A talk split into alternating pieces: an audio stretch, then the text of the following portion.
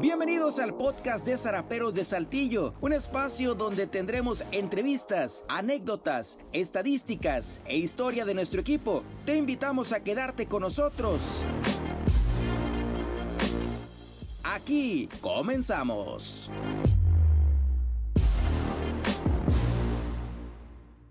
Amigos, bienvenidos a otro episodio del podcast de Zaraperos de Saltillo. Hoy con una invitada muy especial, una invitada muy querida por todos los seguidores de Zaraperos, una persona que prácticamente conoce toda la historia desde el nacimiento de esta franquicia que ya tiene poco más de 50 años. Está con nosotros una aficionada de Hueso Colorado al equipo. Bienvenida, Juanita Lara. ¿Cómo se encuentra, cómo, cómo se encuentra en este día, Juanita?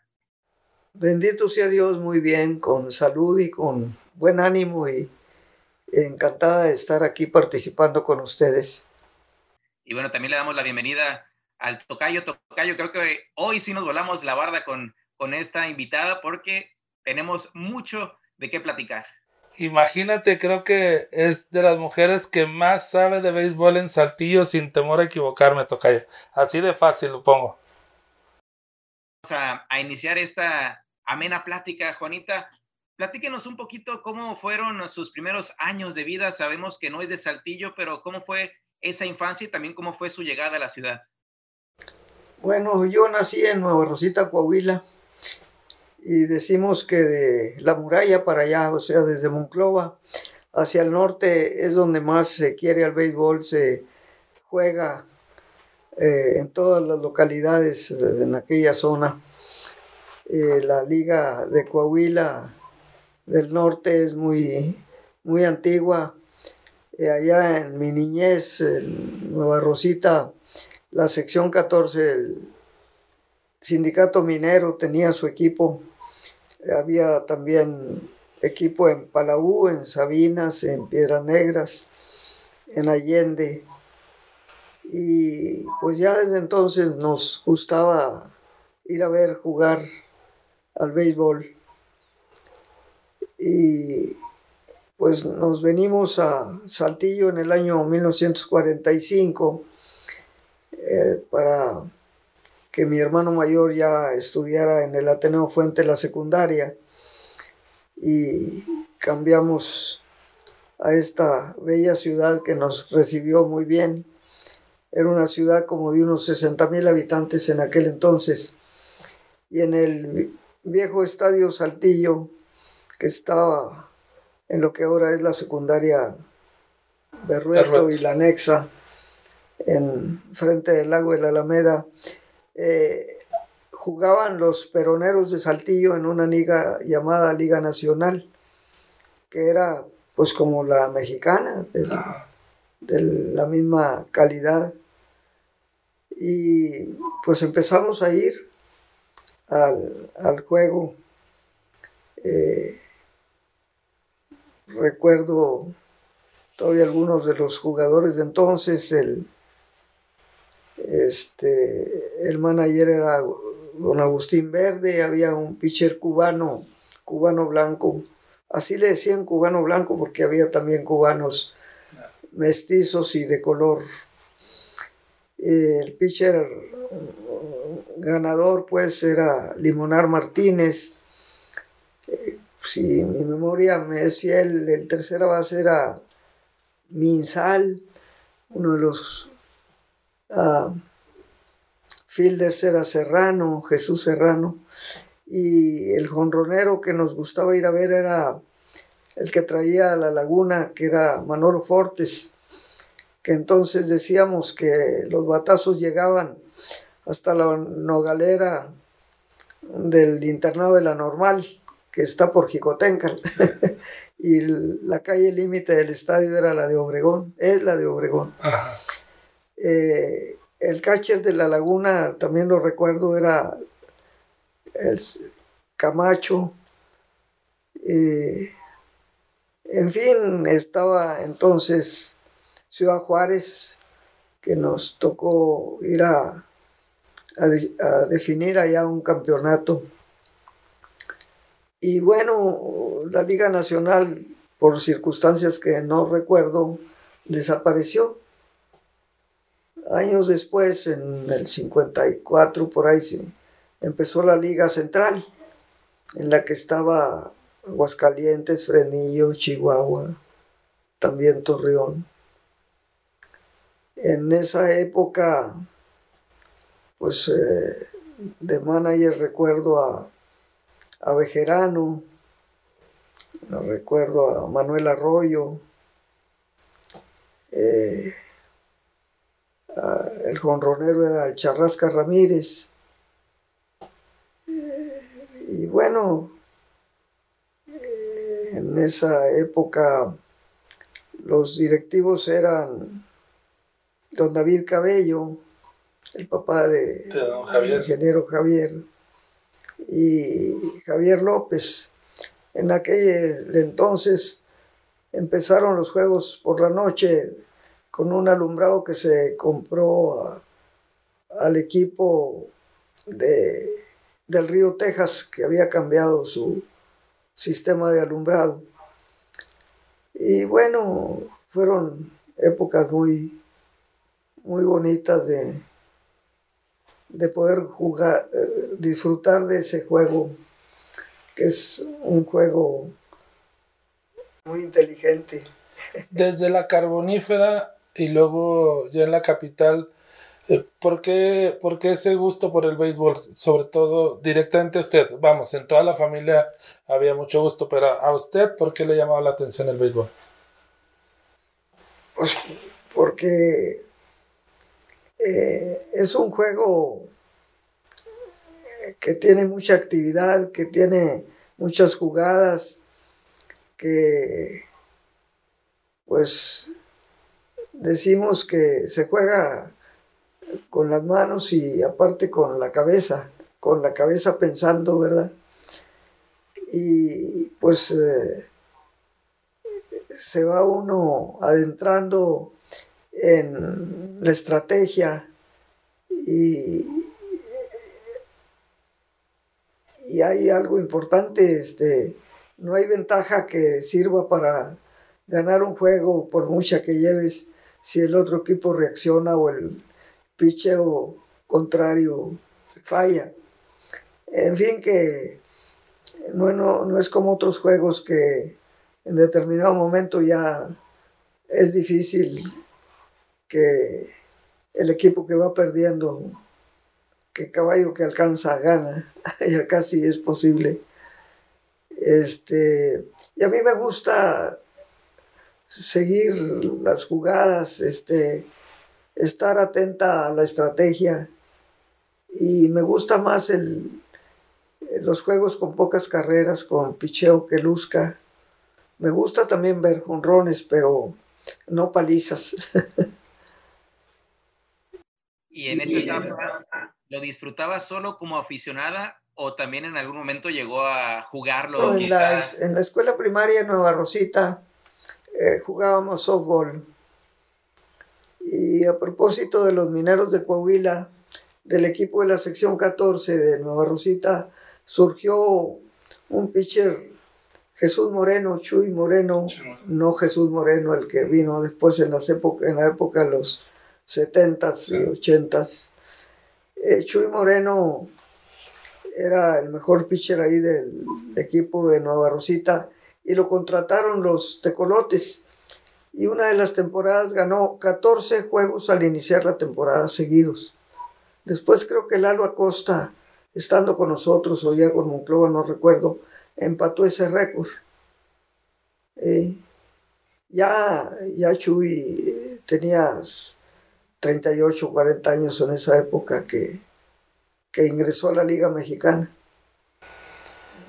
¿Qué relación tenían ustedes como familia con, los iniciadores del béisbol profesional en Saltillo después de, después de las épocas de la Liga Nacional, de la Liga Central, cuando empiezan esos, esas pláticas, esas, esas cenas con, los comités pro obras para poder hacer realidad el béisbol en Saltillo? Bueno, primero, Gustavo, mi hermano, jugaba en los equipos locales con Don Eustolio Valdés y Eliazar Galindo en la liga de veteranos y, jóvenes.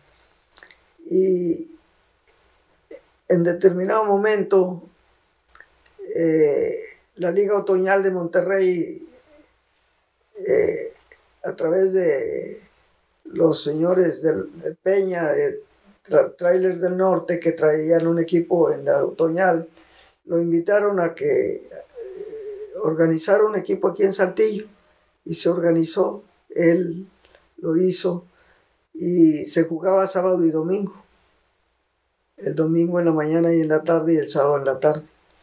Y eran tres equipos de Monterrey y eran los escoberos de Cadereyta y un equipo de Reynosa. Con uno de los equipos de Monterrey venía en el otoño Vinicio García, por cierto. Y esa fue la primera incursión en, el béisbol con nosotros. Entonces jugó Marcelo Juárez, el jardín central, también Ángel. Macías. Ángel, Ángel, el, de los pequeños, va. Ángel Macías. Ángel Macías, se me iba el apellido. Y pues ya Gustavo traía el gusanito.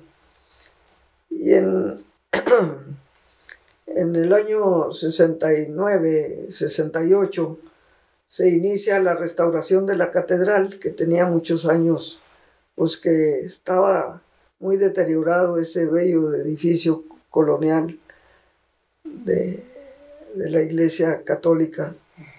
Y se integró por parte del párroco de la catedral, el padre Humberto González, un patronato para lograr reunir fondos y aparte de lo que Patrimonio Nacional por parte de la federación eh, había autorizado como presupuesto para restaurar eh, en el Instituto Nacional de Antropología e Historia eh, este, la catedral.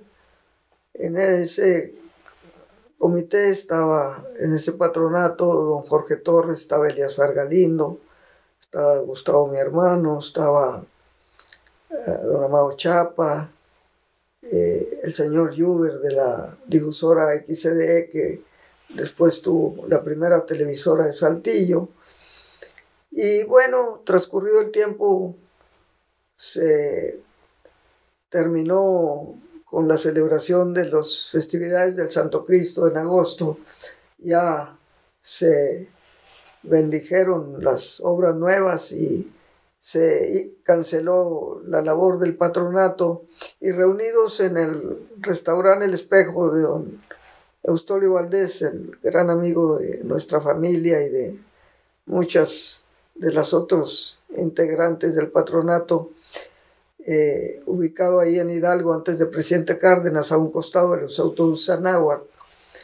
Se reunieron a comer pues para despedirse del, de, de ese proyecto y eh, con una comida y estando ahí dicen, bueno, pero pues hay que hacer algo más, pues ya, ya somos un grupo.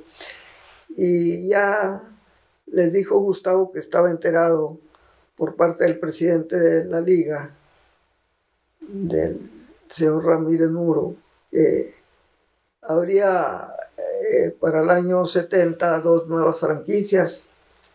Y dicen, bueno, pues vamos a ver si podemos lograr que una sea para Saltillo y hace mucho que no hay béisbol profesional acá, habían estado por parte del equipo Tigres los Tigrillos en la central ya en el nuevo Parque Madero.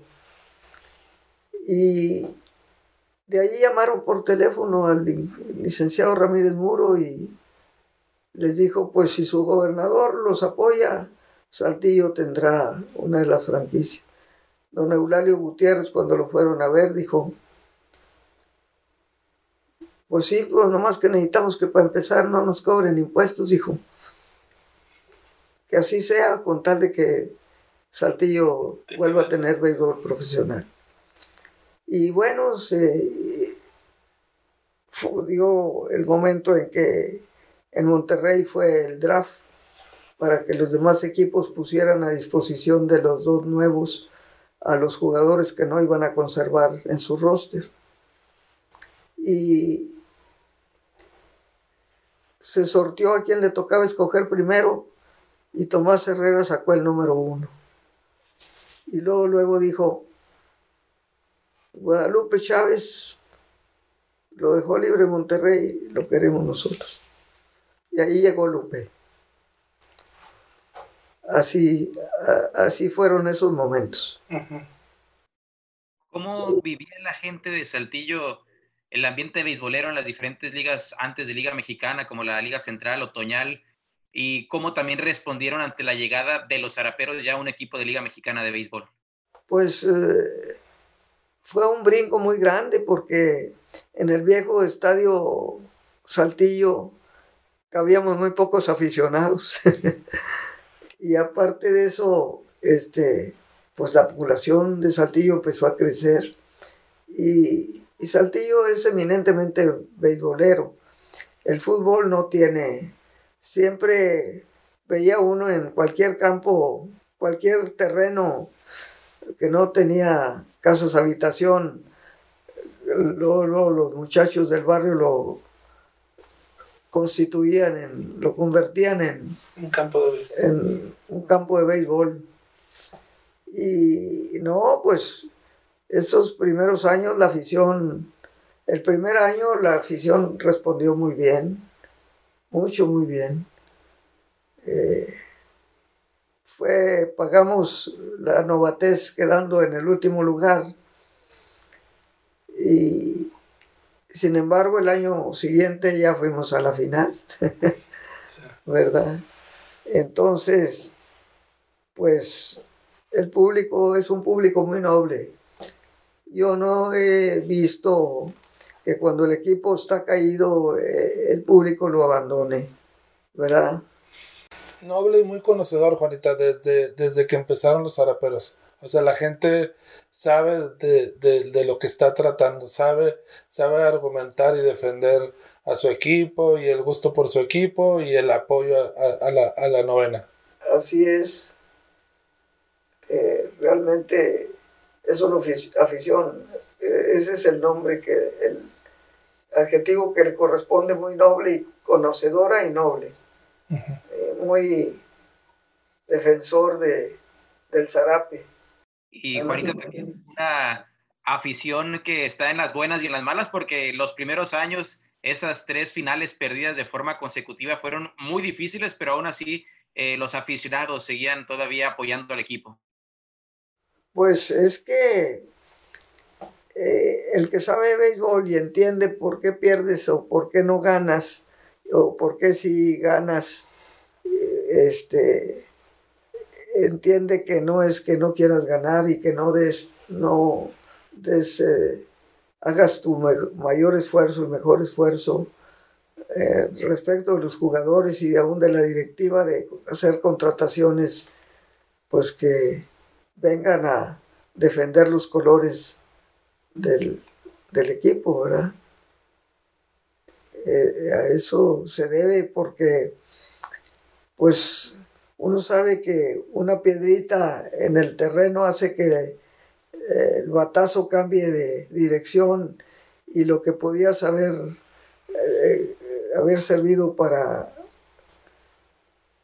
realizar el doble play se convirtió en un hit que te costó la derrota, pero pues la piedrita no, no la puso nadie ahí, ni el batazo, eh, ni el bateador la manda eh, para que la atrapen, sino para lograr un batazo que de hit que haga avanzar a los corredores y anotar carreras a pesar de, bueno, ya mencionaba mi tocayo las tres finales consecutivas, pero también el equipo se ganó un respeto de, de todos los de la liga eh, al, al, grado de ponerle el mote de, de, los Dragones del Norte, una escuadra muy aguerrida, una escuadra con mucho carácter y con mucha presencia que le vino, que le vino muy bien a la liga mexicana. Pues sí, porque en los años 70 los arperos fueron protagonistas siempre ¿verdad? Este, hubo un año en que todos batearon arriba de 300, ¿verdad? Sí. Este, ahora, ese juego que se perdió en Córdoba con Andrés Ayón, que la cuarta bola que le tiró al bateador ocasionó, trajo consigo la carrera de caballito. Comentaba él después que, pues que el le dijo, pues, Andrés, muchos años después le dijo, pues, si la hubiera cantado Strike, eh, estaba en la orillita pero me hubiera matado el público porque se estaba jugando el séptimo juego en el cuarto juego que correspondió al triunfo de Córdoba con cinco o seis jugadores que el año anterior Zaraperos le había pasado a Córdoba. Así, así es el béisbol, ¿verdad? Pero eh, eh, esos años 70 fueron los que metieron en el corazón de esos equipos muy, a veces muy modestos, que decíamos, oye, pues no hayamos un bateador emergente que, porque no nadie nos lo quiere vender, pues no, porque dicen que les vas a venir a pegar en la final, ¿verdad? Eh, era un respeto al, al equipo, ¿verdad? Entonces, pues siguen presentes, ¿verdad? Don Jorge Torres se retira el año 81 por motivos de salud eh, y ya pues se queda el resto, varios de los directivos con el equipo de los, de los iniciales, los que iniciaron. Eh, Eliazar Galindo, Gustavo, mi hermano, eh, José Luis Salas y Eustolio y por ahí algunos otros. Fue el, cuando este había sido el año 80, el año de la huelga. Entonces, pues los equipos estaban algunos como muy incompletos por, por motivo de la huelga, que algunos jugadores quedaron fuera del béisbol. Y como quiera Saltillo pudo salir adelante, estaba entonces Andrés Mora en el, con los zaraperos y luego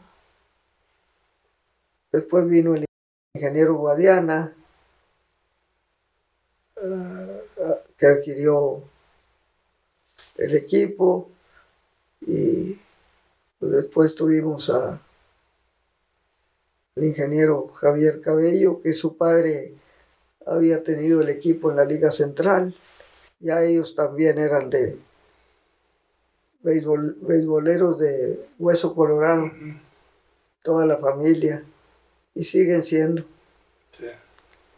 Y bueno, y vino la gran época de los señores Ley, ¿verdad? Que por su amor al béisbol y su experiencia en la Liga del Pacífico, pues hizo que trajeran cambios que fueron importantes porque se amplió el parque y, volvió Saltillo a ser el equipo peleador en las finales y logramos obtener el 9 y el 10, esos campeonatos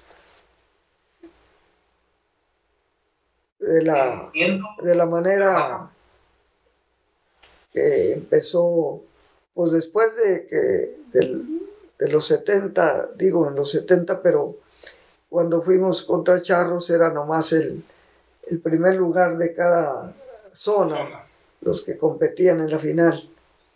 Y el año 80, que fuimos los campeones de esa temporada, eh, pues extraordinaria, porque algunos equipos ya no jugaron, que bueno, en su momento los jugadores defendían su derecho, hay que respetar eso.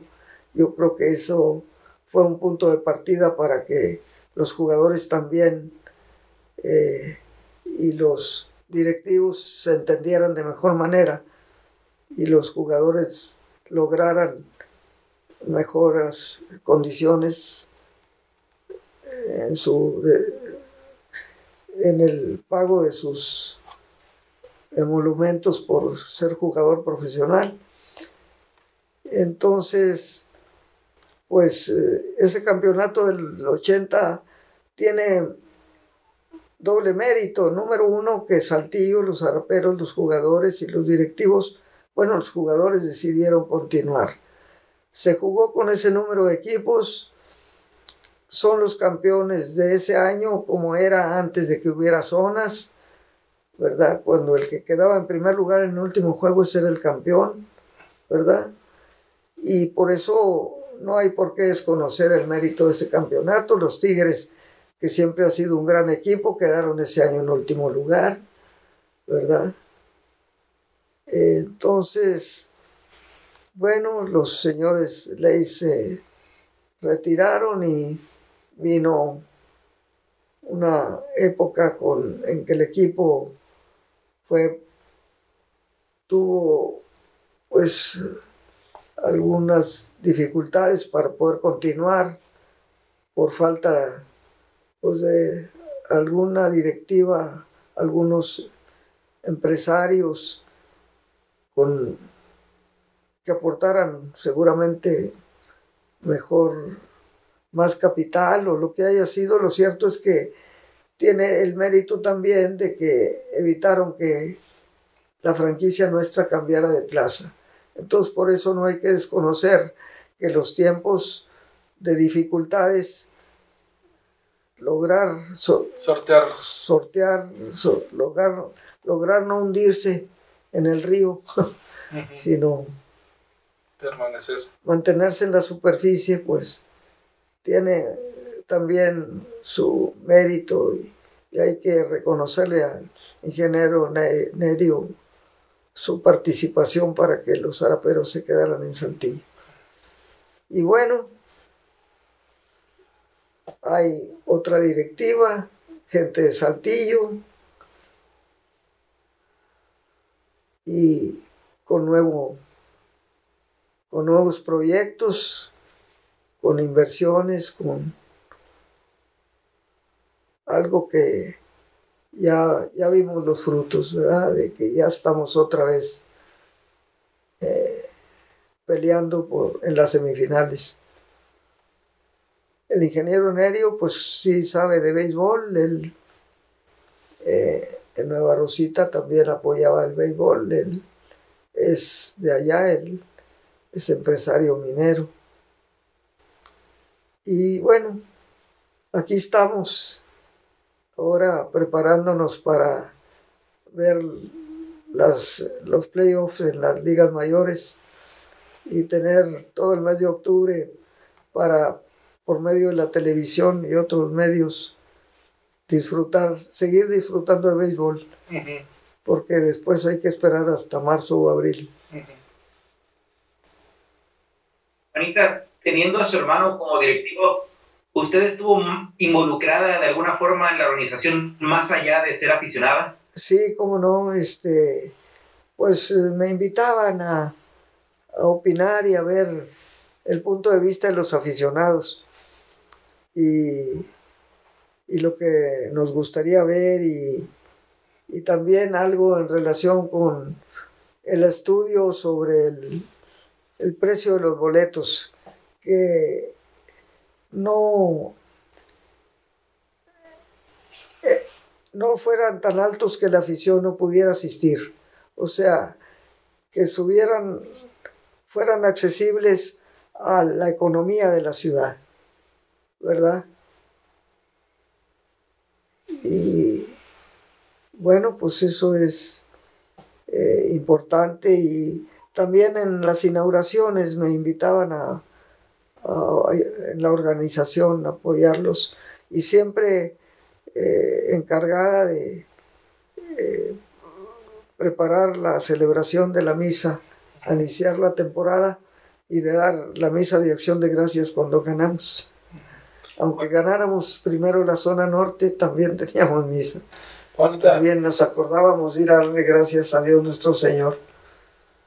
Juanita, eh, si nos, si nos pudiéramos ir por, por décadas, eh, ¿qué jugadores le, traen mayores recuerdos o, cariño o admiración? Así si se lo preguntara por décadas. ¿Me puede decir algunos jugadores que, que más le llamaran la atención y por qué? Bueno, el primero que yo creo que más llamó la atención fue Romel Cana, con sus jonrones.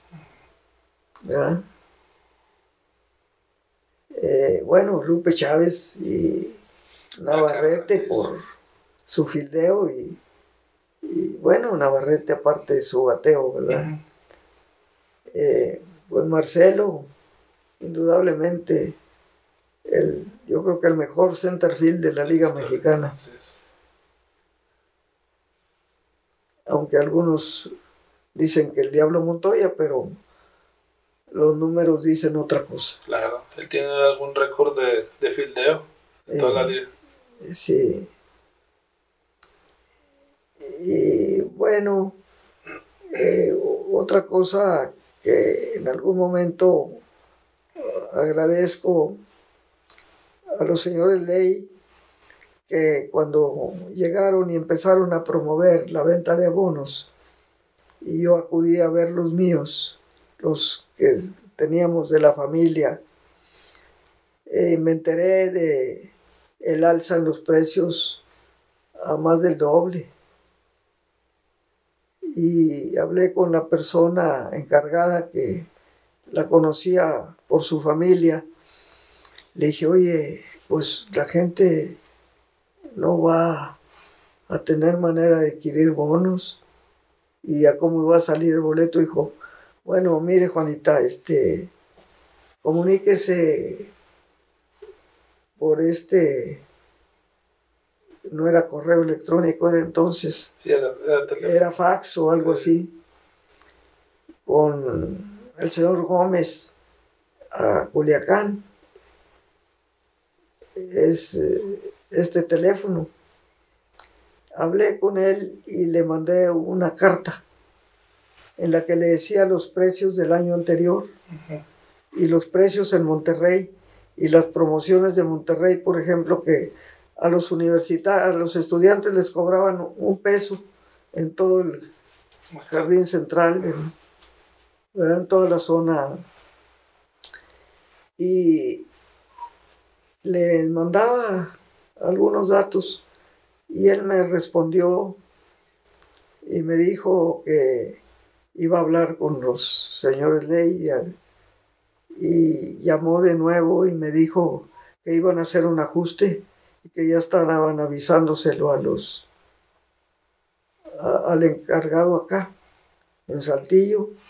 Hicieron el ajuste muy sustancial y entendieron las razones posteriormente en la misa del primer la primera temporada que estuvieron acá eh, eh, el ingeniero Javier Cabello me presentó con ellos y ya dijeron que pues que qué bueno que les había hecho eh, haberles hecho de su conocimiento la diferencia de la economía de la población entre Culiacán y, y Saltillo para no tener ellos un dolor de cabeza con pocas ventas.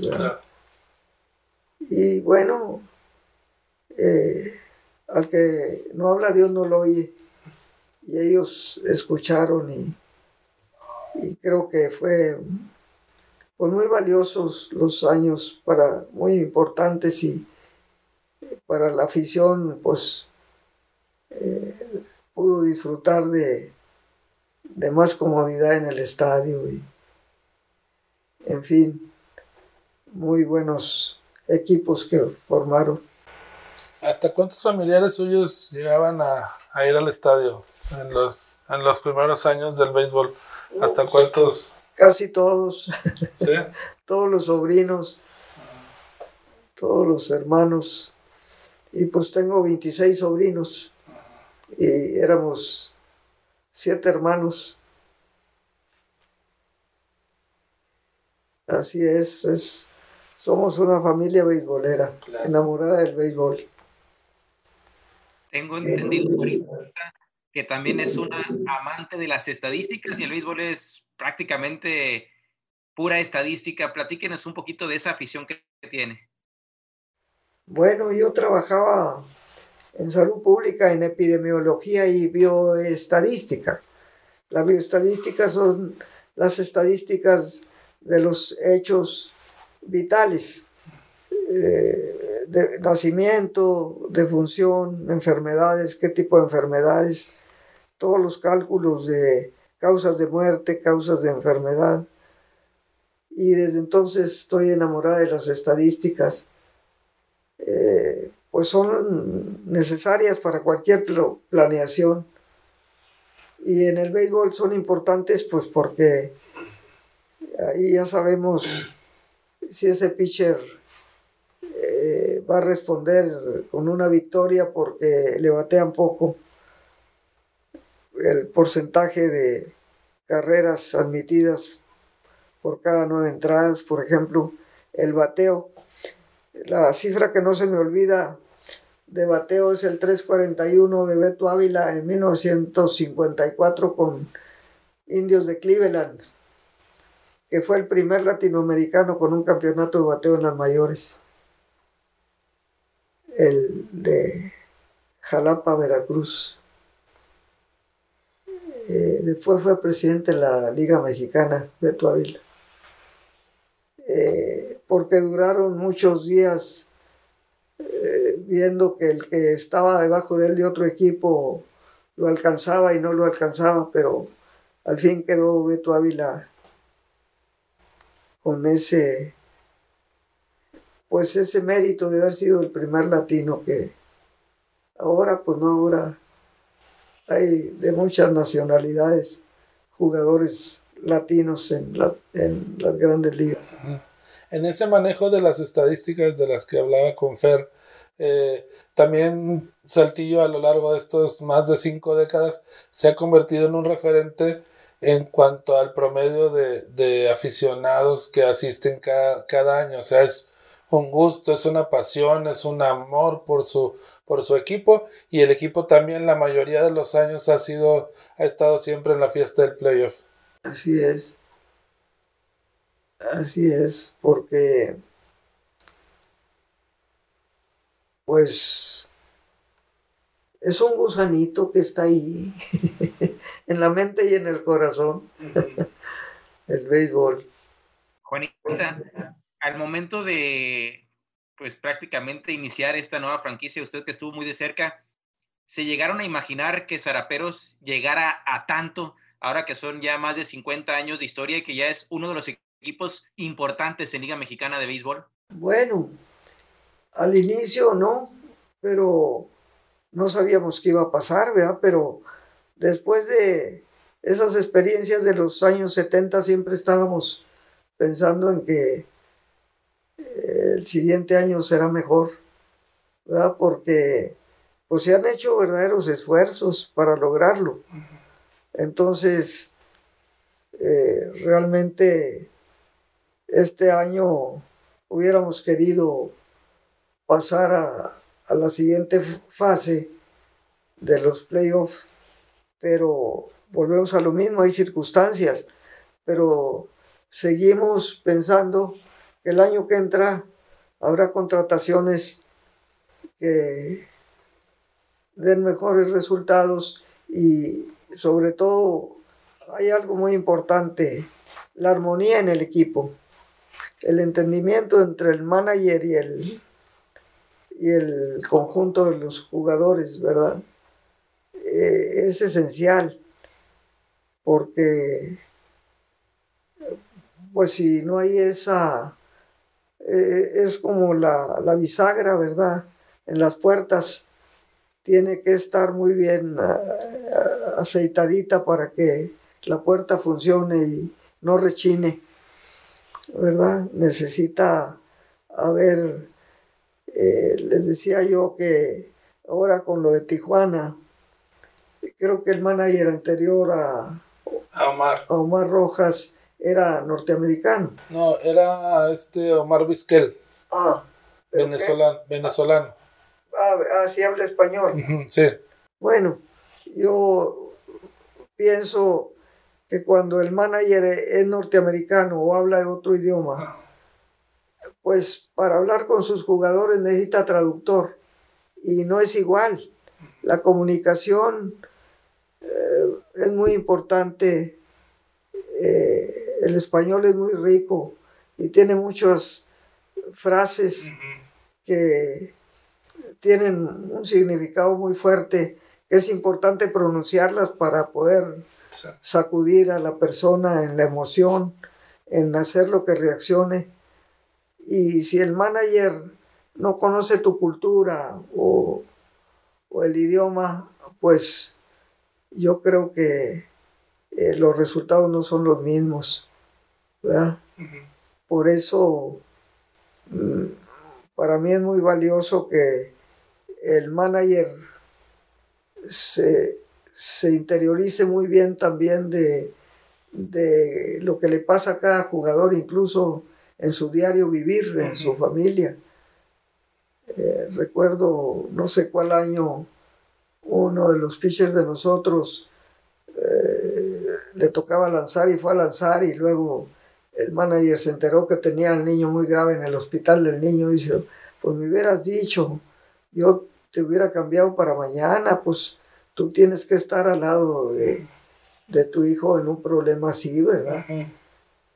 Entonces, somos seres humanos y por eso yo les digo que los errores también son parte del juego, que no son robots, ¿verdad?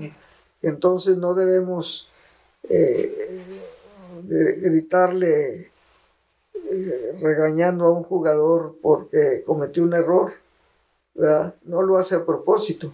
Jugar bien para él es su futuro, ¿verdad?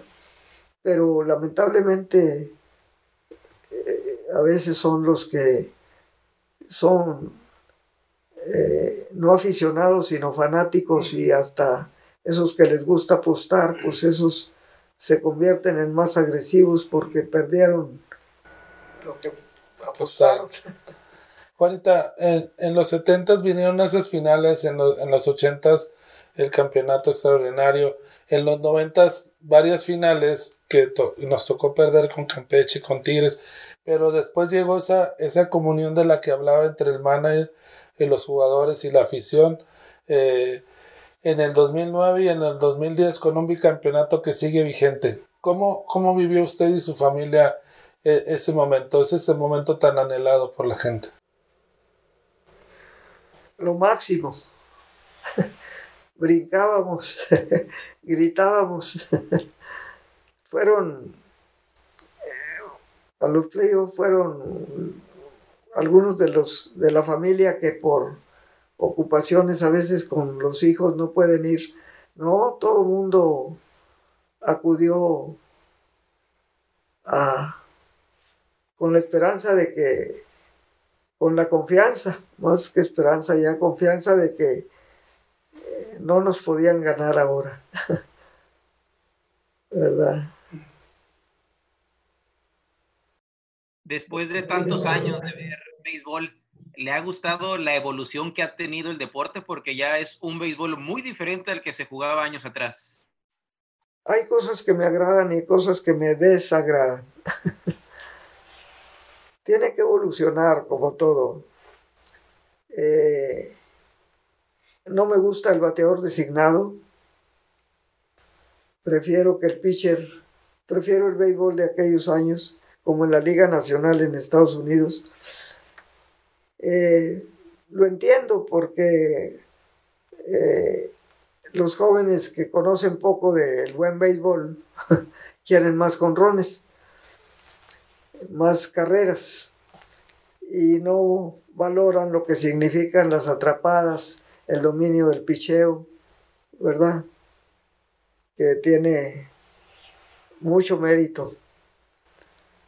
Y pues ese experimento de este año de el bateador en el corredor en segunda después de un juego que se está definiendo en, nuestra inning bueno tan no fue no no agradó que ya lo van a eliminar verdad pero pues eh, lo que importa es que hay reglas muy precisas, que se respeten esas reglas, que la estrategia, por ejemplo, la estrategia del toque de bola, para mí no, nunca debe eliminarse. Claro.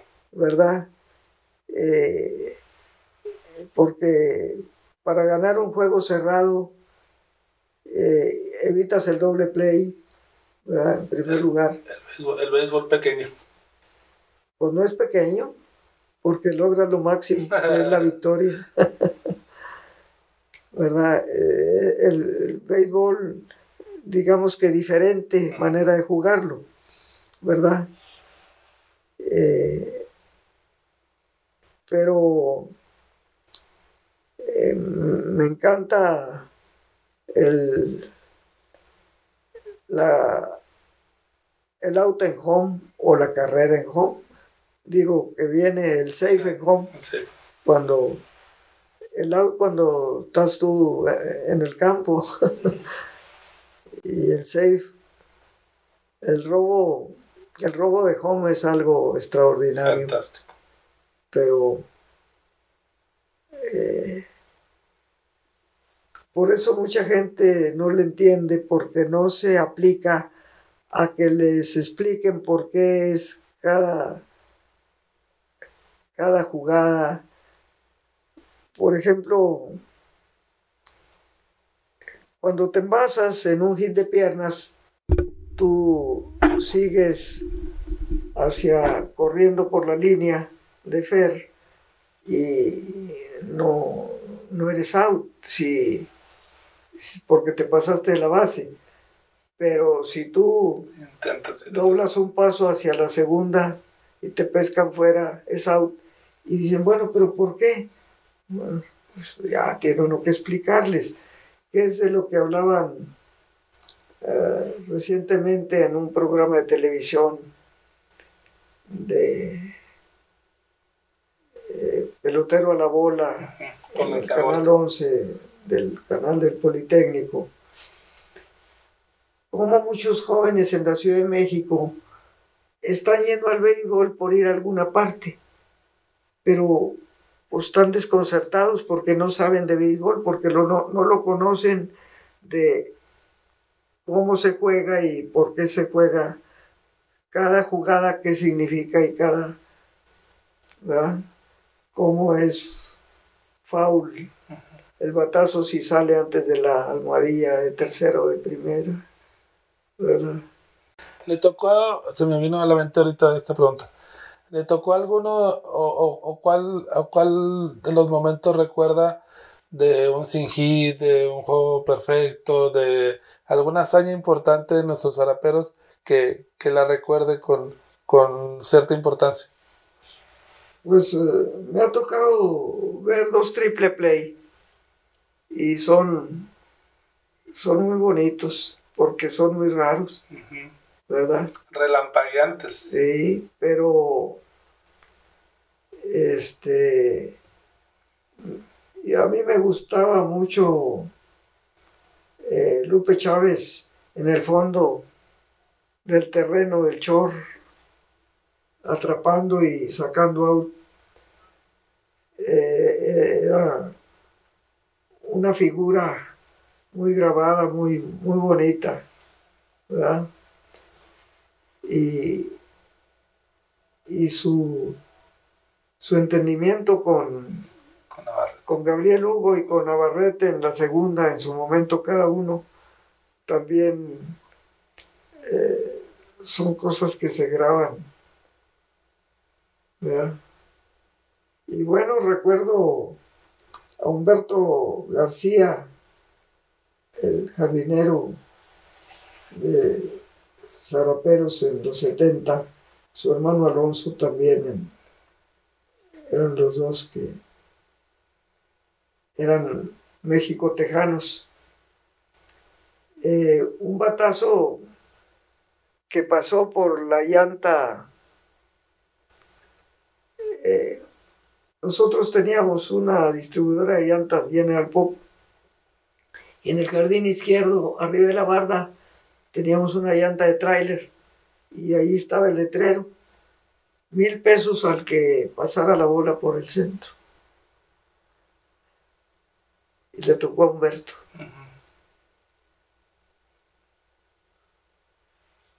Así es.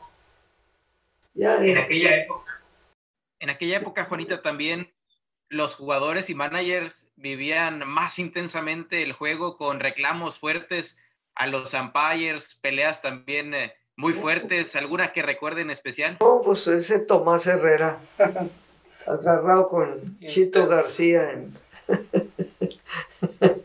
ya se agarraban allá en México. No, ese Tomás era. Había un pitcher Tomás Armas, pero Tomás Herrera tomaba las armas. muy, muy entrón.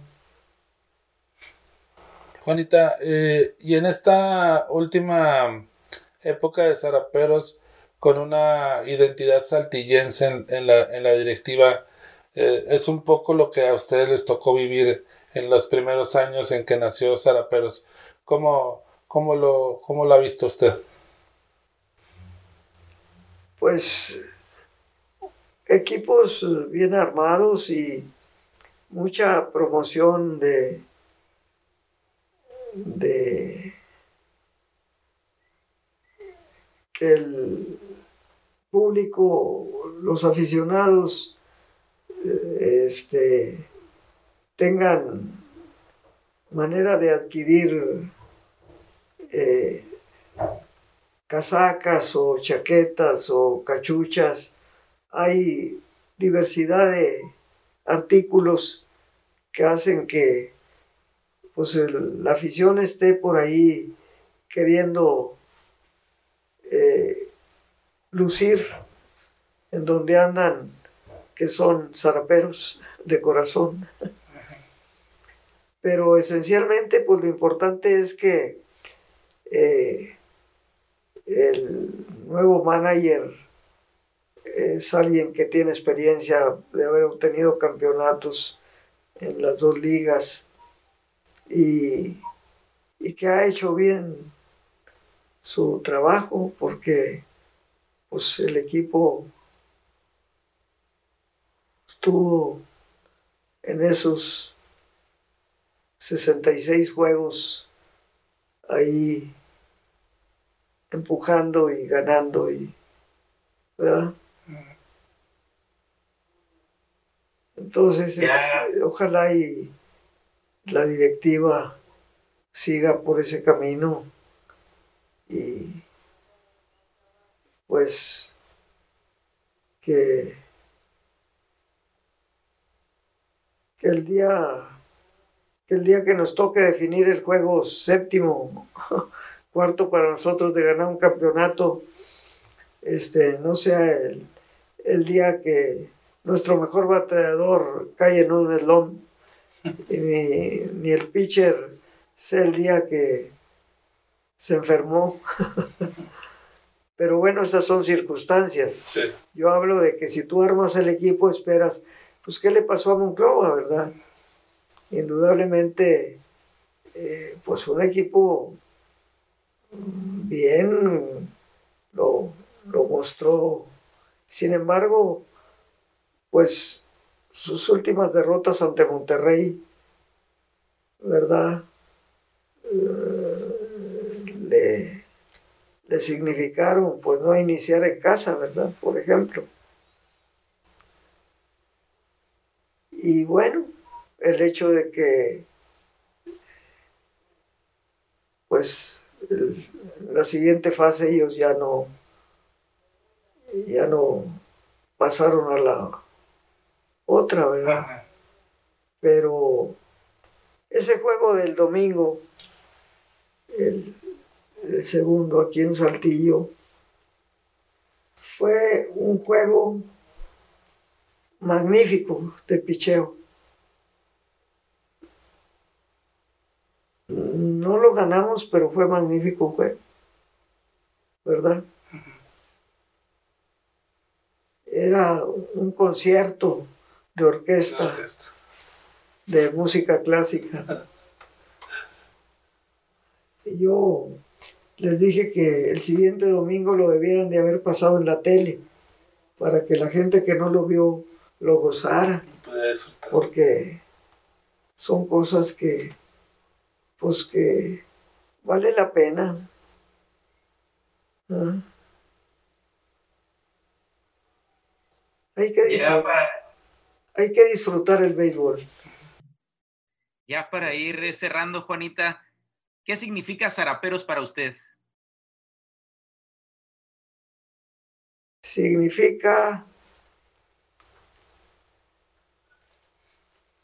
pues en primer lugar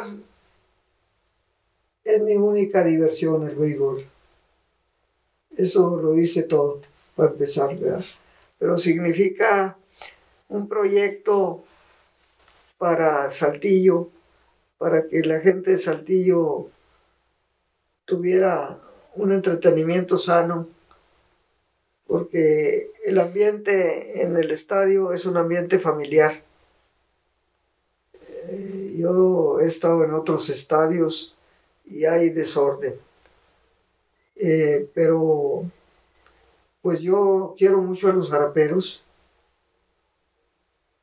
Eh, conozco a algunos jugadores, a sus familias, porque Gustavo y don Jorge eran muy dados a, a, reunirlos en familia, en el jardín de la casa, o, que se sintieran, no como que vamos a, allá donde es el, no, también pueden venir acá, ¿verdad?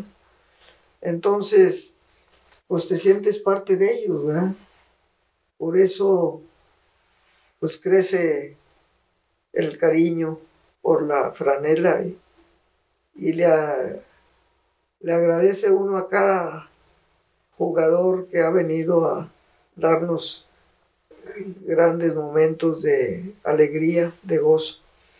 Importante que esas más de cinco décadas de, esa rica historia de Zaraperos haya podido quedar plasmada en un libro en una, en una época de, pandemia. ¿no? ¿Cómo lo vio? Pues algo muy, muy importante muy importante porque, pues, las historias, la historia hay que escribirla y que la sigan leyendo las nuevas generaciones. El que no conoce sus raíces se niega a sí mismo, no sabe de dónde viene y pues a lo mejor equivoca el camino de hacia dónde va. Entonces, eh, acabamos de ver cómo ese libro os ha gustado mucho. Eh,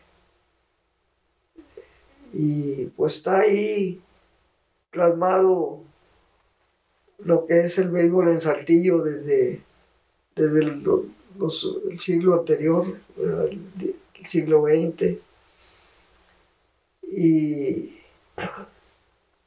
pues felicito a la directiva y al periódico Vanguardia por haber realizado ese proyecto que está muy bien hecho, el libro está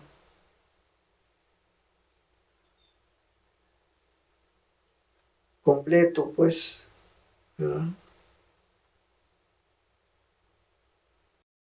La última de mi parte, Tocayo. Juanita, ¿usted cree que todavía le falta algo por cumplir a esta organización de zaraperos? Algo por cumplir. Por cumplir.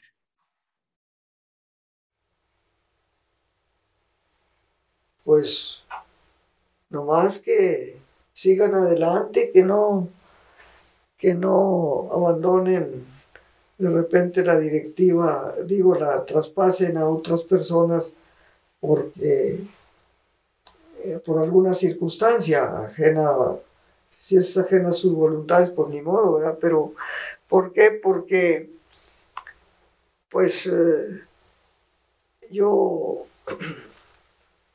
por ejemplo, recuerdo al ingeniero Peralta, ¿verdad? A don Alejo, enamorado por años y años de sus tigres. No se diga don Alfredo Harbelú con sus diablos rojos y, y sus eh, publicaciones importantes que ha hecho también sobre los diablos y cómo construyendo el nuevo estadio y, y para eso pues necesitamos que la directiva siga más y más años y más años haciendo que cada vez este, crezca más y pues eh, cumplir, mm, no podemos decir que, que les falte por cumplir porque no, no hubo una, un listado de proyectos o de metas a alcanzar. Pues ya sabemos, la meta es el campeonato, ¿verdad? Esa ellos hacen su parte, el equipo hace su parte y se conjunta todo y sale adelante, ¿verdad? Pues nada, que deseando que cada año el equipo tenga mejores contrataciones, las que resulten, den como resultado un próximo, un campeonato lo más pronto posible. Gracias por, por querer tanto a sus araperos, por apoyarnos y por, por representar también a, a, la afición tan noble y tan apasionada del equipo Juanita. Gracias por este tiempo también. No, al contrario, gracias por eh, entrevistarme, por poder dar a conocer a los aficionados de Saltillo eh, algunos eh, sucesos que a lo mejor ellos no vivieron o no conocieron, pero decirle a la afición que estén ahí siempre comprando el boleto, sea de papel o sea en los aparatitos nuevos, modernos de la tecnología avanzada, pero estar ahí presentes, yo sí le voy, le voy al zarape, ¿verdad? Entonces, eh, un saludo a la afición y me felicito y los, y los felicito a todos los aficionados por que están siempre ahí apoyando a nuestros queridos araperos y a los jugadores del equipo, pues que sigan haciendo su mayor esfuerzo por lograr el triunfo en cada juego. Y a la directiva, pues que ya sabemos que tienen grandes proyectos, que alcancen a realizarlos. Y a todos los que colaboran con la directiva, que nos atienden en el estadio, pues muchas gracias porque nos dan la oportunidad de poder ir a ver béisbol, a gozar del juego que se juega con las manos y con la cabeza, con la inteligencia. Y a todos que Dios nos bendiga. Muchas gracias. Gracias por su tiempo, por compartirnos sus experiencias y también gracias a ustedes por seguirnos en este episodio del podcast de Zaraperos de Saltillo. Ya lo saben, los esperamos en la próxima. Esta fue una producción de Zaraperos de Saltillo. Nos escuchamos en la próxima.